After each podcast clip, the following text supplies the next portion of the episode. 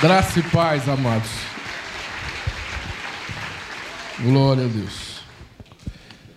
Muito bom. O seminário foi sobrenatural.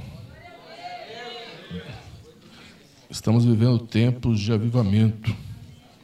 Glória a Deus.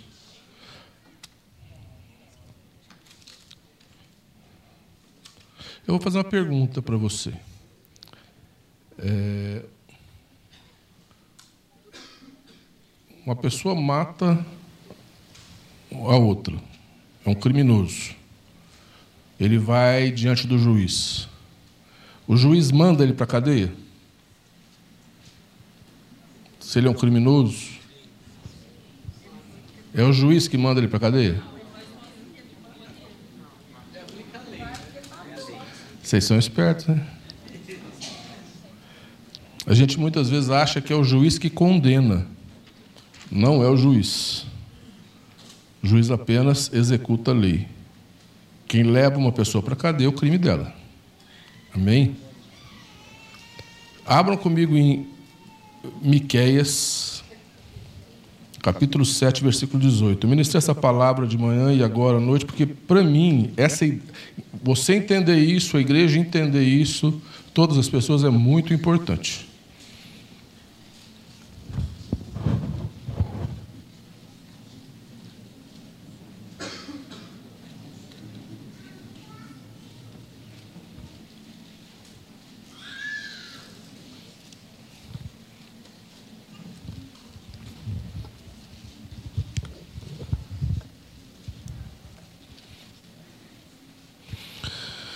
Quem, ó Deus, é semelhante a ti, que perdoas a iniquidade e te esqueces das, da transgressão do restante da tua herança?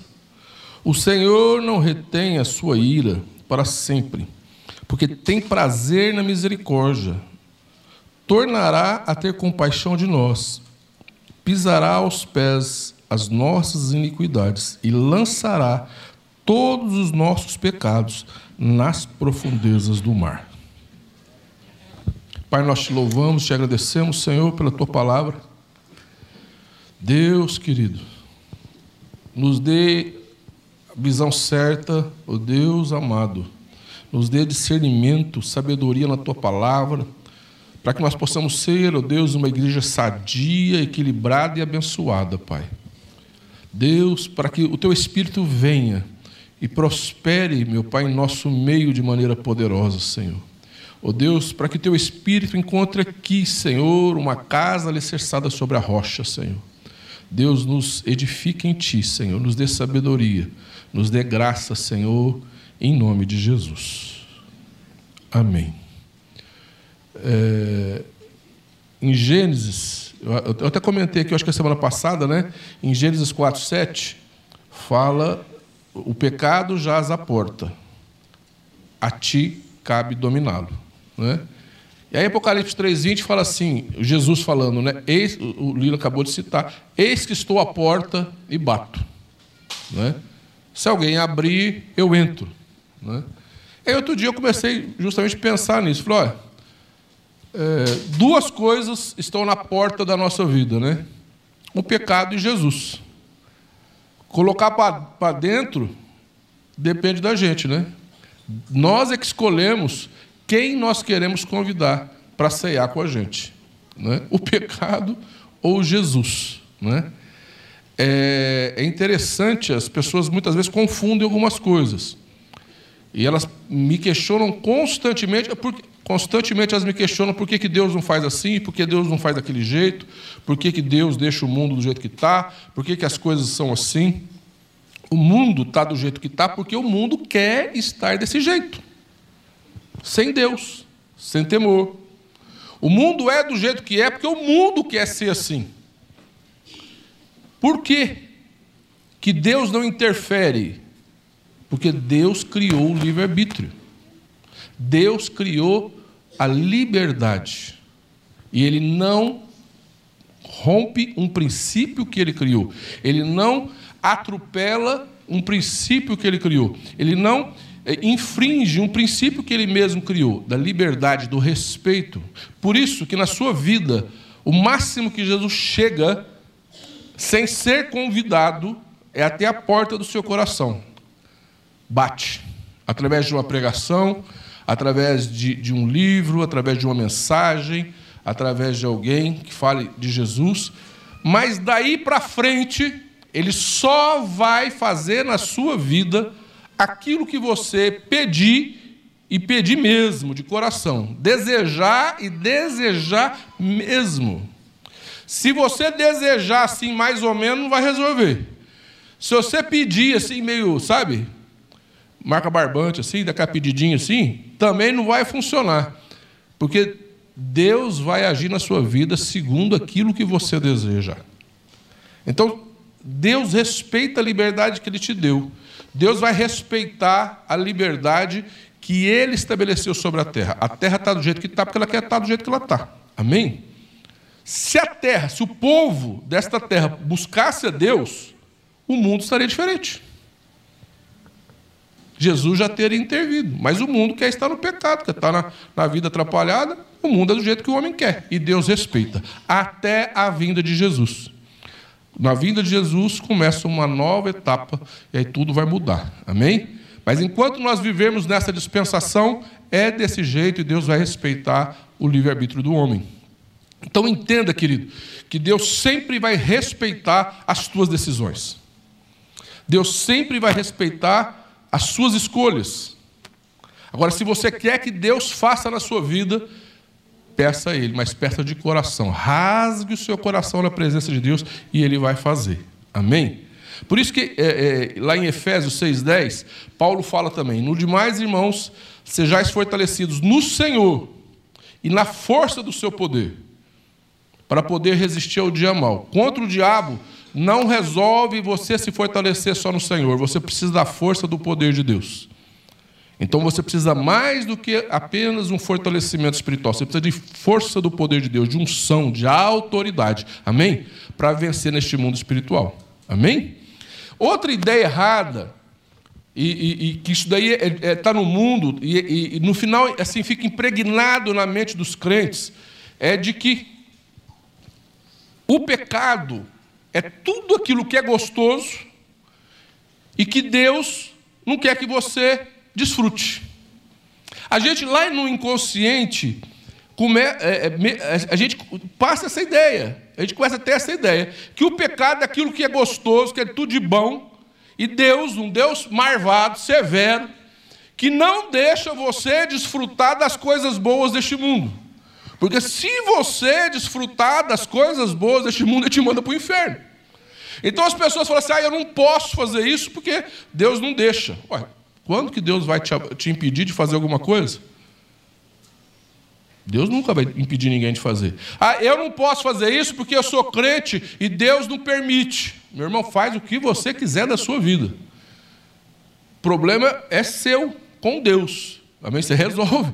Mas é, não é Deus que impede. Então nós começamos a desenvolver uma ideia de que Deus não deixa, de que Deus impede, de que Deus não quer que você desfrute do melhor, e você então tem que ter uma vida na sequidão, uma vida triste, uma vida é, é, é ruim, para poder ir para o céu.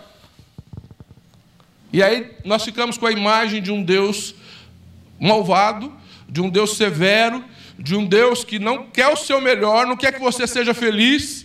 Quanto que eu ouço? Pessoa fala, fala assim, quer fazer uma besteira, na vida e fala assim: eu tenho direito a ser feliz. Né? Como se fazer aquela besteira é levar a felicidade. Né? Eu tenho direito a ser feliz. Né? Eu ouço muito isso. Né? Então, a pessoa ela inverte as coisas e o diabo faz isso, inverte. E a gente começa a, a ter uma ideia de que o pecado é gostoso e Deus não quer que você desfrute das coisas gostosas dessa vida. É mais ou menos, eu estava meditando nisso, a, a, a, incoerência daquelas pessoas que chamam Bolsonaro de genocida. Eu não quero aqui entrar na questão de política, mas o Covid não é culpa dele, é uma coisa que veio da China e o mundo inteiro morreu gente no mundo inteiro.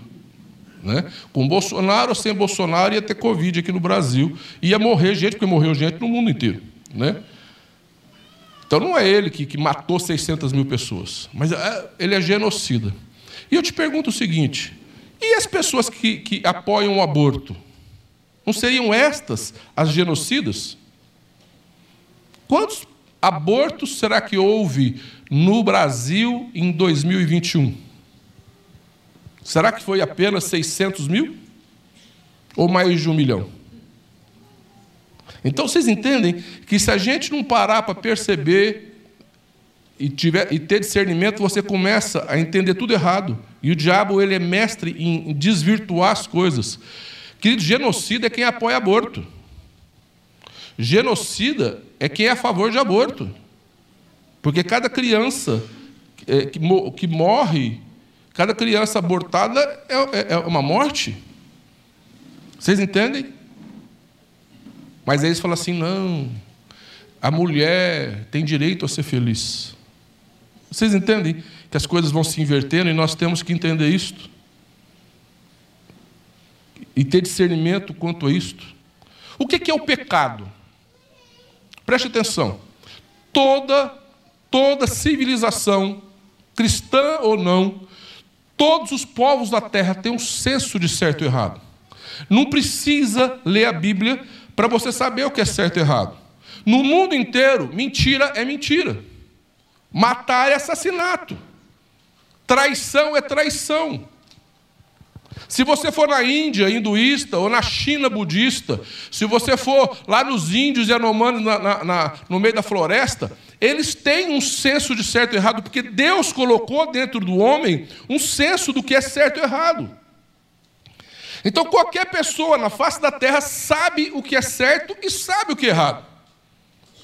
Quando você lê a Bíblia, você entende melhor essas coisas e você vai compreender melhor os propósitos de Deus. Você me entende? Mas saber o que é certo e errado, todo mundo sabe o que é pecado. É tudo aquilo que você faz que você sabe que é errado. Até aquelas coisas simplesinhas, sabe? Por exemplo, quando você faz uma fofoquinha, para ser aquela maldadezinha. Quem já, já fez isso? Ninguém aqui, graças a Deus, né? Nós estamos aqui num nível espiritual assim elevadíssimo, né? Então a gente não faz assim, por exemplo, a, a, a, aquele comentário assim que você sabe que vai machucar a pessoa, né? Aí você, por exemplo, assim, você sabe que o irmãozinho tem um problema com a calvície, e aí você chama ele de carequinha. Ou então passa a mão na cabeça dele assim, né? Não é? E fala, tá faltando aí. Você sabe que você vai mexer com o emocional dele. Agora, se a pessoa é, é calva e não liga, não tem problema. Mas quando você sabe que, que ela tem um problema com aquilo, e você vai lá e cutuca, né? Vamos dizer assim, vamos, por exemplo, de repente o Daniel ele, ele, ele, ele tem um problema com o peso dele. Não tem. Vamos supor. Ele não tem. Aí você chama ele de fofinho.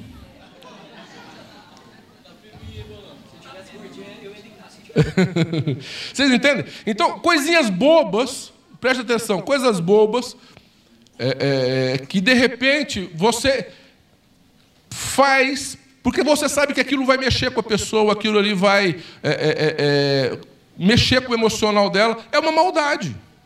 Então, até isto é um pecado. Porque você, você, você agiu com maldade. Você está me entendendo? Quanto mais coisas maiores. Eu estou falando as coisas, as coisas pequenas. Você me entende? Que a gente muitas vezes tem que tomar cuidado, porque a gente muitas vezes. O que é pecado? É agir com maldade. É agir com desonestidade. É agir assim, sabe? Da, da, do menor até o maior, coisas pequenas até as maiores. Quando a gente age de uma maneira que você sabe que não é legal. Não é? Isso é pecado. E todos nós temos uma noção. E aí, se você for ver, eu, eu comecei a relacionar, preste atenção no que eu vou dizer para vocês. Pecados sexuais. Sexo, quem criou foi Deus. E o sexo é bom. Deus que criou.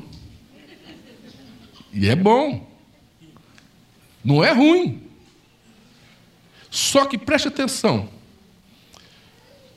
Por que, que Deus colocou regras para o sexo?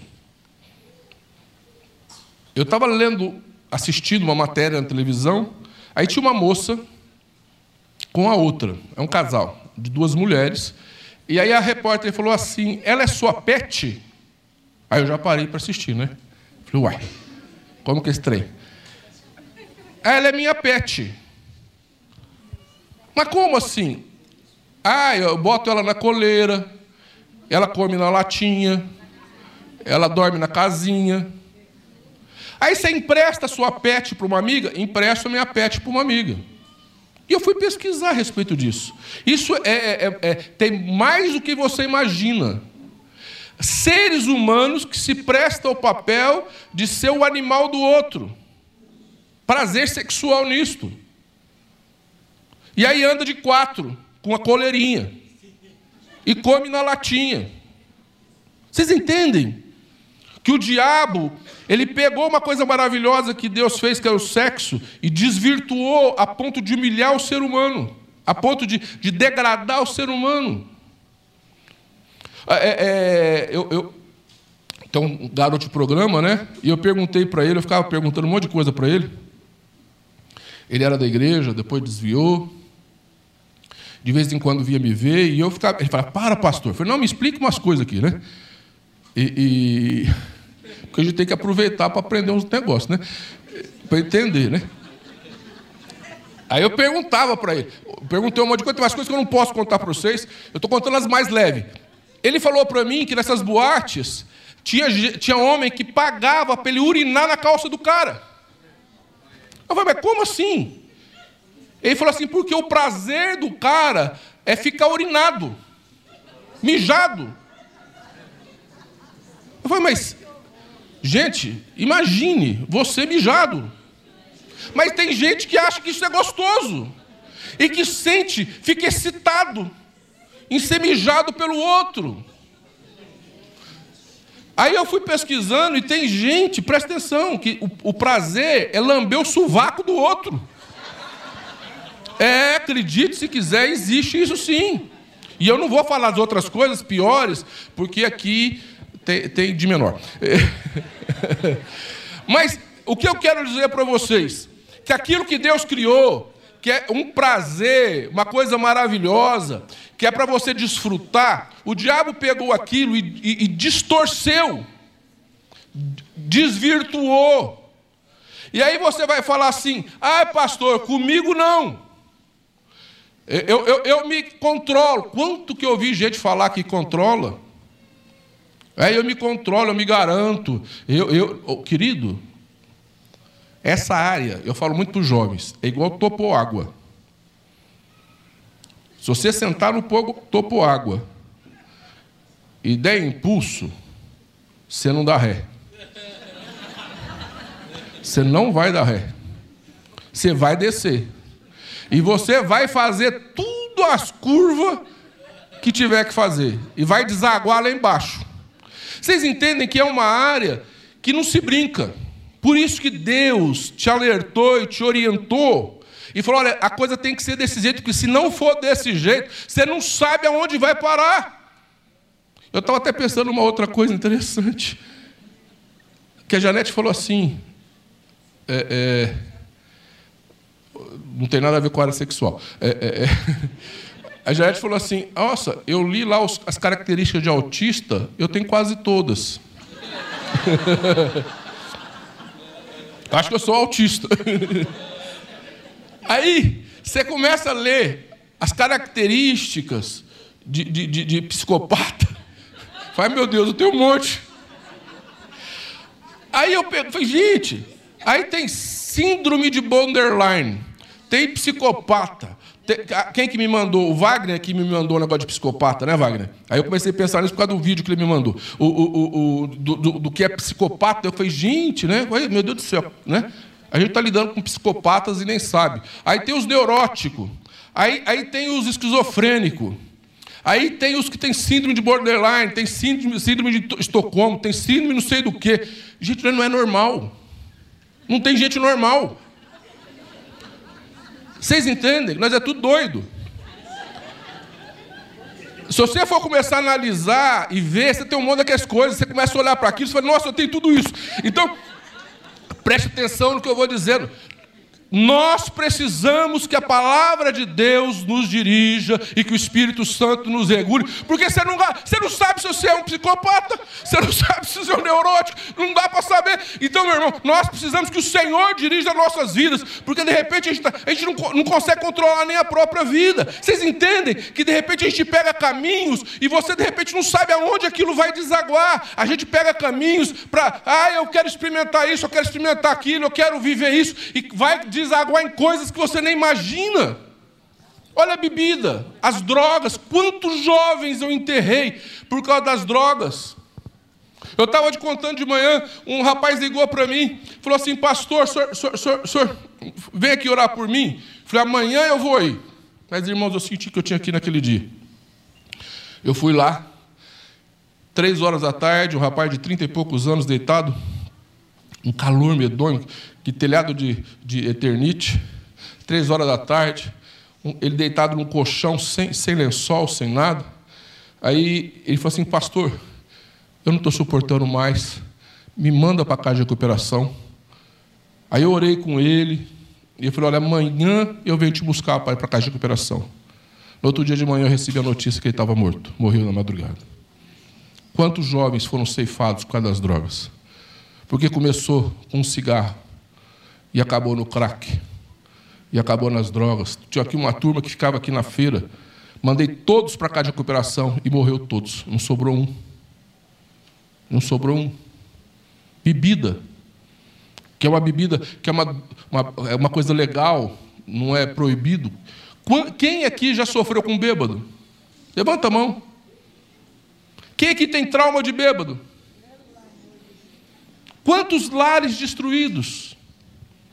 Quanta gente sofreu, quantas crianças. Eu tenho os netos, eu fico olhando para eles, meus filhos. Eu falo, meu Deus, a gente morre por uma criança. E muitas vezes o cara bebe e, e maltrata uma criança, maltrata a esposa. O lar não tem paz. O lar não vive paz por causa de uma pessoa que bebe, uma pessoa descontrolada, causando trauma na família inteira. Quanta gente não morreu de acidente por causa de uma bebida? Ah, eu controlo. Será? Eu estou no controle. Preste atenção, uma coisa que eu vou te falar. Você que é pai, você pode controlar, mas você não sabe se o seu filho vai controlar. Aí seu filho vê você bebendo uma cerveja, começa na cerveja e acaba no crack.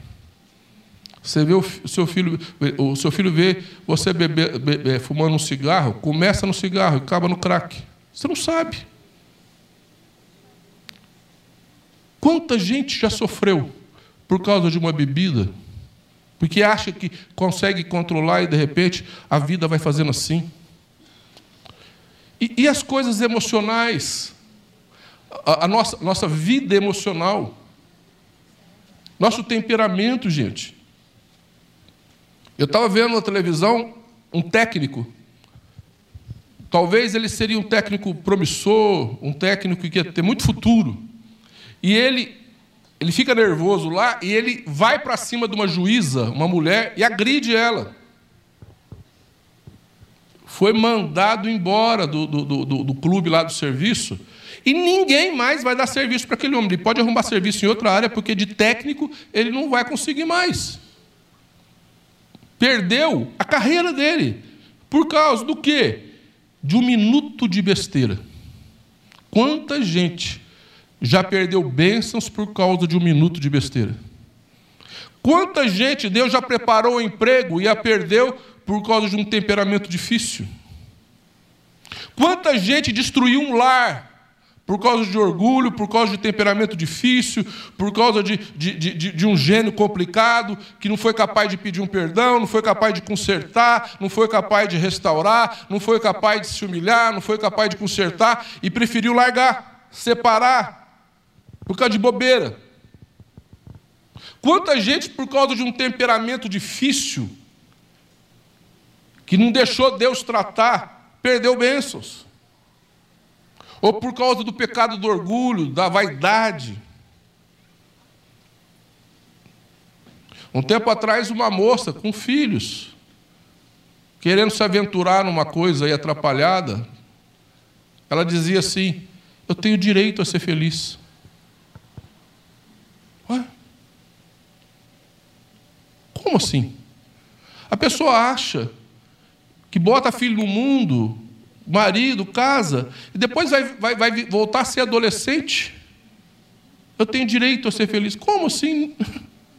Vocês entendem? Que isso não existe.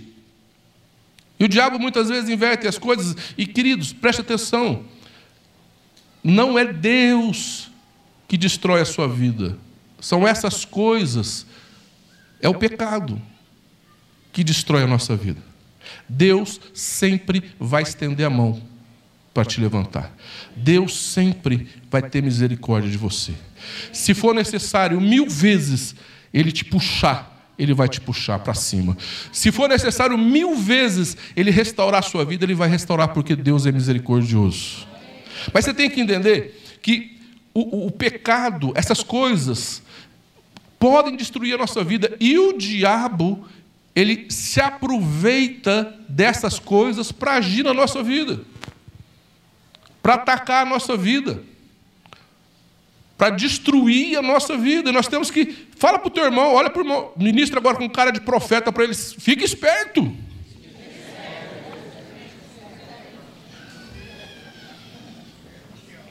A gente muitas vezes pensa nas consequências dos teus atos, Pensa na onde vai desaguar os teus atos. Eu estava falando de manhã, eu tinha uma farmácia. E todos os dias ia um líder da igreja na farmácia e falava mal dos irmãos da igreja. E chegou um dia que eu ia orar, não sentia mais a presença de Deus.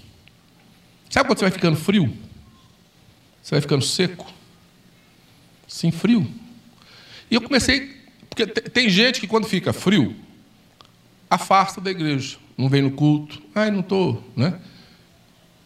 Eu, graças a Deus, todas as vezes que eu fiquei assim, eu comecei a perguntar para Deus o que, que estava acontecendo comigo. Falei, Deus, o que está acontecendo comigo? Por que, que eu estou assim?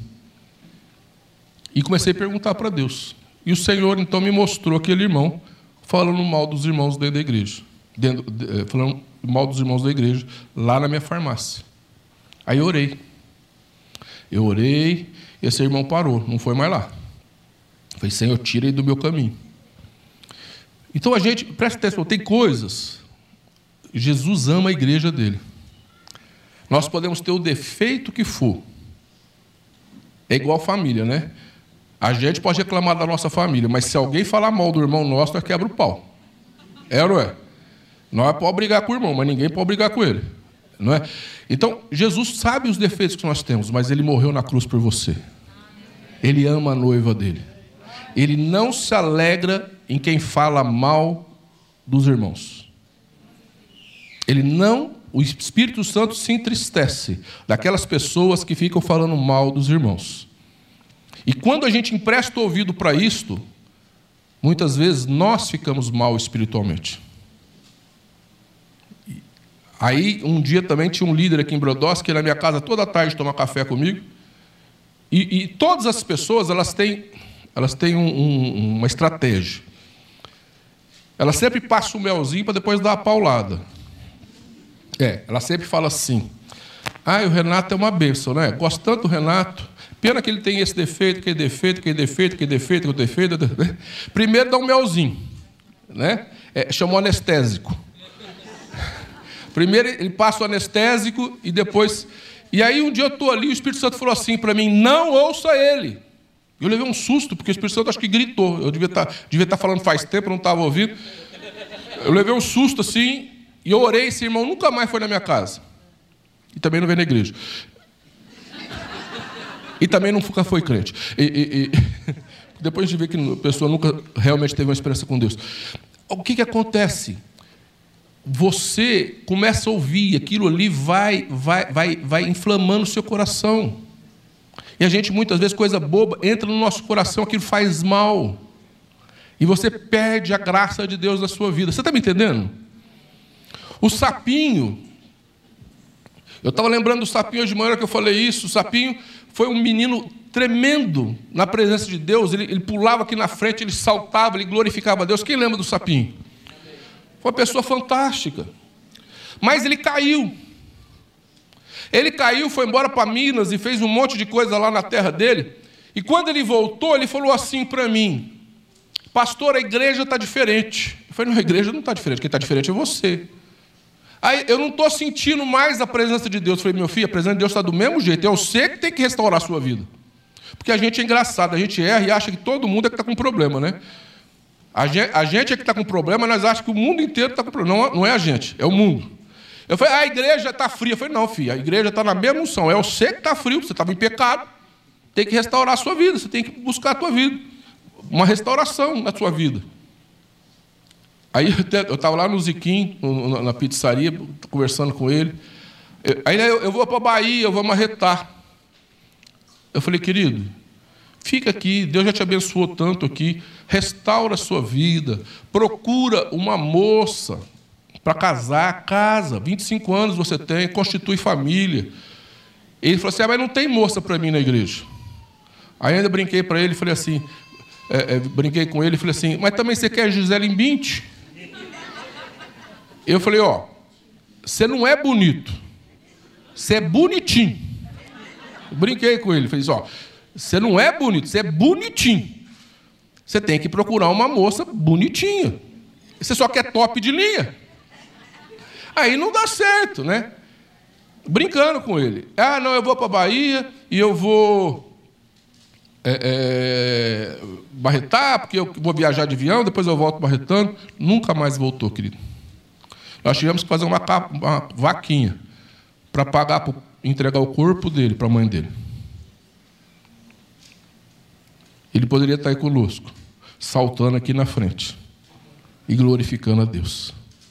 Sabe? Então, busca o Senhor. Se você errou, se está errado, clame ao Senhor e Deus vai restaurar a sua vida. Se você está com um problema, a culpa não é de todo mundo. Nós temos que nos acertar com Deus. Busca Deus e Deus restaura a sua vida, porque Deus é misericordioso. Quando você chega diante do juiz, a palavra de Deus diz que nenhuma condenação há para aqueles que estão em Cristo Jesus.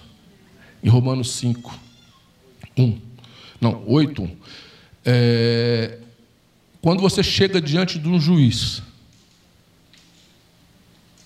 mas você se arrependeu e você entregou a sua vida a Jesus, o juiz olha para você, mas Jesus está do seu lado, o juiz é Deus. Mas Jesus está do seu lado e ele diz assim para o Pai: Este aqui está lavado no meu sangue eu justifiquei ele na cruz. Então, quando você chega diante do juiz, em Cristo, nenhuma condenação há para aqueles que estão em Cristo Jesus. Jesus, Deus olha para você e vê a marca da cruz em você. Quando você participa da ceia, você está dizendo: Eu tenho uma aliança com Jesus de Nazaré. A marca está em você. A marca da cruz está em você. Você foi lavado com o sangue de Jesus. Você foi redimido. Você foi justificado. Romanos 5 fala: você foi justificado. Sabe o que é justificado pela fé? Quando você chega diante de Deus, você é reconhecido justo. Se você foi justificado, você é justo diante de Deus. Errou, conserta. Pecou, restaura. E continua a caminhada. Sabe por quê, queridos? Não é Deus que te manda para o inferno, são os nossos atos. Deus sempre vai lutar para te mandar para o céu. Deus sempre vai trabalhar para que você desfrute da nova Jerusalém com ruas de ouro. Deus sempre vai lutar até o último minuto da sua vida para que você desfrute das bênçãos celestiais que Ele preparou para você. Então Deus não é malvado. Deus não é um Deus ruim que deseja o seu mal. Ele é misericordioso. E os seus pecados ele joga no fundo do mar. Se ele te perdoou, ele não lembra mais dos seus pecados. Se alguém ficar te lembrando dos seus pecados, ou o diabo ficar jogando na tua cabeça aquilo que você fez no passado, diga para ele: os meus pecados o Senhor jogou no fundo do mar. Eu sou justificado em Cristo Jesus. Amém? Você é justo diante de Deus. Nenhuma condenação há para aqueles que estão em Cristo Jesus. Vamos ficar em pé, queridos.